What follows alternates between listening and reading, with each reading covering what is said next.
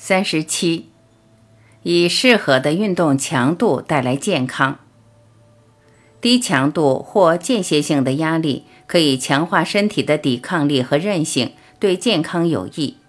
但关键还是在于适量，要看我们怎么去找到适合自己又带点挑战的强度。至于怎么判断运动的强度，我在前一章提过几个标准，但那主要是客观的比较。我在这里换一个方式，从个人主观的运动体验来判断费力的程度。我推广过几大类运动，除了螺旋拉伸和结构调整之外，主要就是有氧健身。快走，用躯干和大腿带动身体，是最容易进行的有氧健身运动。有一定的步行速度，让身体稍微流汗。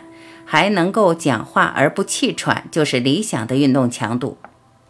大腿肌肉群是全身最大的肌肉组成，占全身肌肉质量的一半以上，能消耗最多的热量。所以，快走、阶梯有氧、跳舞、跳绳、体操、游泳、自行车、登山、爬楼梯、平躺抬腿运动与跳跃有关的运动，都符合我所谈的有氧健身的运动。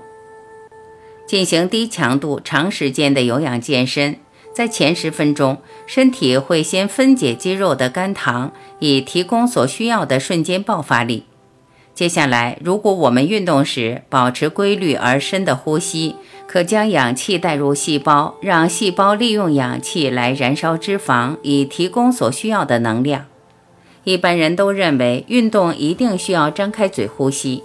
但是用嘴呼吸其实对身体造出相当大的压力，就连专业运动员在比赛或训练后都需要好多时间才能恢复过来。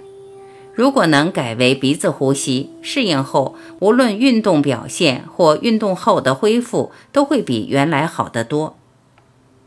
适当强度，松紧交替。有运动专家提出一种省时而有效率的运动方式。特点在于短时间进行冲刺、爆发力的运动，然后休息一段时间。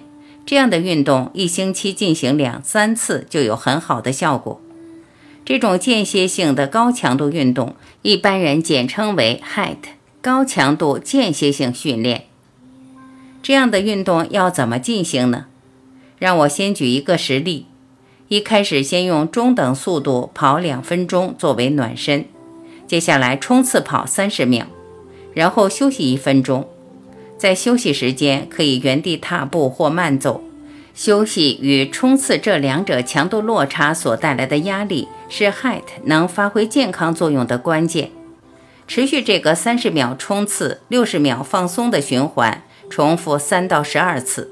结束后，继续用放松的步调快走或慢跑两分钟。让身体逐渐暖和下来，进入休息。这样的一整套训练可以进行十五至二十分钟，最多不要超过三十分钟。你可以找到一些适合的应用程式，帮你依照上面的描述做一百二加括号三十加六十括号乘 n 加一百二的计时，精准守住冲刺放松的时间与次数，确保达到期望的运动效率。熟练了，九分钟的高强度间歇训练，燃烧脂肪效率可以抵过持续四十五分钟的低强度运动。高强度的冲刺可以是跳跃、阶梯、开合跳、打篮球防守的横移步、登山式、波比跳，也可以是游泳、举重、伏地挺身。为了单纯和简化，我自己不会在同一次的 HIIT 里采用不同的动作。而是用单一个动作，例如用不同速度交替骑飞轮，或者采用跑步、走路交替的设计。height 反复进行的冲刺，重点在于高强度而时间短。身体用到一个地步，无法用氧气进行能量代谢时，就会进入短暂的无氧代谢来取得能量。但因为进入高强度冲刺的时间短，所以不会长时间停留在无氧状态。过氧化物和自由基的危害不会那么严重。反复的冲刺放松，可以一再移动代谢的平衡，并反复活化身体对抗压力的机制，包括启动清理和解毒的酵素路径。这是 HIIT 对健康有益的一个特点。如果采用传统式稳定而持续的运动，只有在刚开始运动时能活化一次而已。HIIT 结合了强度和时间的因素，让运动的毒物兴奋反应充分发挥。由于强度够强，时间够短，一般体能的人都能执行，而节省时间的设计也更容易与生活结合。只要五分之一的时间就能达到一般的运动效果。当然，因为强度的要求，HIIT 并不适合体能欠佳、动作不灵活或有心血管疾病风险的朋友。体能不足的人可能因为耗力或疲惫，反而导致受伤。有这些顾虑的人，可以从前一章提到的零基础健身或真元一运动新观念的有氧健身切入，一样会得到运动的好处，但降低受伤或过度耗损的风险。其实，不止运动可以善用毒物兴奋作用的原则，在适当的强度和设计之下，达到最大的健康好处，包括饮食的调整、冷热温度的刺激、营养补充。断食也可以运用同样的道理来达到健康。然而，这并不代表我们应该拿放射线、酒精或香烟来尝试。这些物质一不小心就会跨过有益的剂量而产生毒性。